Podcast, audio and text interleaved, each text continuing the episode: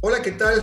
Hoy vamos a platicar para todos estos que quieren emprender, todos estos empresarios, emprendedores, qué tecnologías eh, es en las que tu negocio debe poner atención. El año pasado, la verdad es que sí fue el peor año para muchos en lo personal o en lo económico, pero también se catalogó el 2020 como el del gran salto tecnológico. ¿Por qué? Pues porque la experiencia que se generó en cuanto, por ejemplo, a desarrollos de inteligencia artificial, herramientas de colaboración, big data, eh, todo lo que ocurrió en Internet, el aumento de las ventas por e-commerce, la seguridad informática, la banca digital, todo el mundo descargando apps para entretenimiento, para estudiar. En fin, la pandemia y el confinamiento nos dejó pues varios efectos, ¿no? Entonces, estos avances que se obtuvieron a través del confinamiento llegaron para quedarse. ¿eh? No ahora que empecemos con nuestra nueva vida híbrida o flexible, yo creo que tenemos que aprovechar esta oportunidad, que no solamente los grandes negocios deben poner atención a esta tendencia, sino también tú, o sea, que quieres eh, poner tu negocio o tienes ya tu negocio, tú puedes mejorar muchísimo tu trabajo, sobre todo si quieres mantenerte relevante o vendiendo. Mira, ¿cuáles son las tendencias en las cuales creo que tú como negocio, como empresario, deberás de poner atención? Primero, en la implantación de asistentes digitales con voz.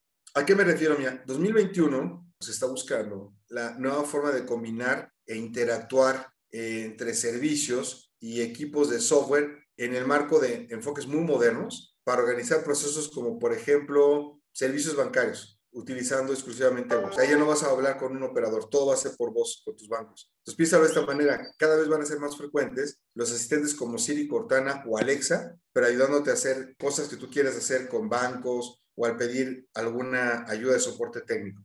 Segundo, la integración de la inteligencia artificial.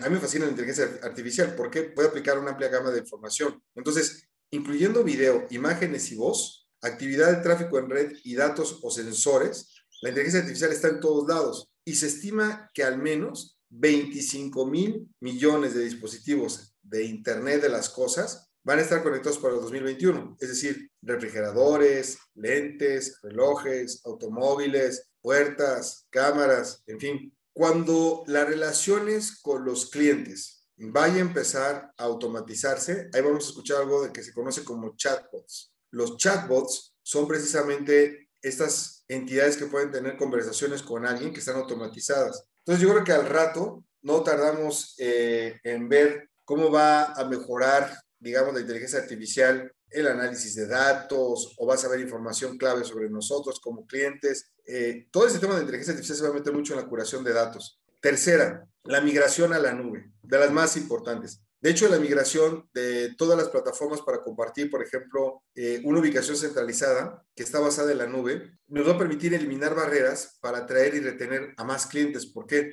Porque hay muchas soluciones de software muy buenas. Yo te las he recomendado, por ejemplo, en mi portal en www.soyfernando.com, que son muy económicas y están en la nube y te permiten acceder a un volumen de información impresionante, dependiendo de la actividad obviamente de tu empresa, pero no necesitas invertir tanto dinero en infraestructura para acceder o disponer de toda esta misma información y aplicaciones o sistemas. Entonces, la nube es de los habilitadores más importantes definitivamente.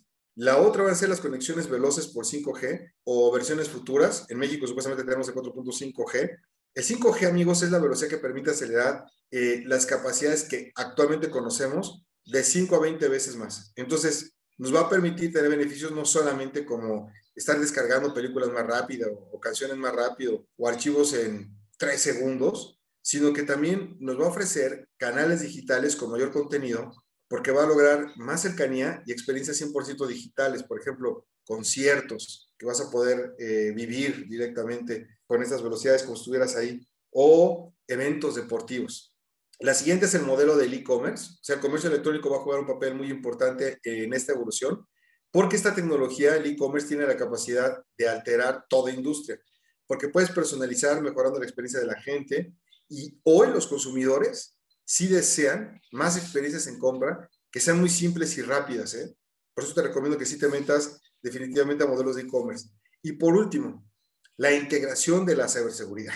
Mira, la ciberseguridad ahora domina una de las prioridades de todas las organizaciones.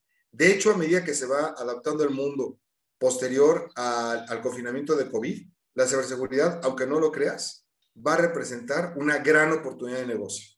Piénsalo bien, todas estas tendencias podrían ser oportunidades para crear nuevos modelos de negocio, así que manos a la obra. Yo ya lo estoy haciendo y tú. ¿Quieres más tips? Métete de manera gratuita a www.soyfernando.com o bien en medios sociales encuéntrame en Facebook y en Twitter como Cyber Thompson y en YouTube, así como en LinkedIn, como Fernando Thompson. Escuchamos la próxima semana.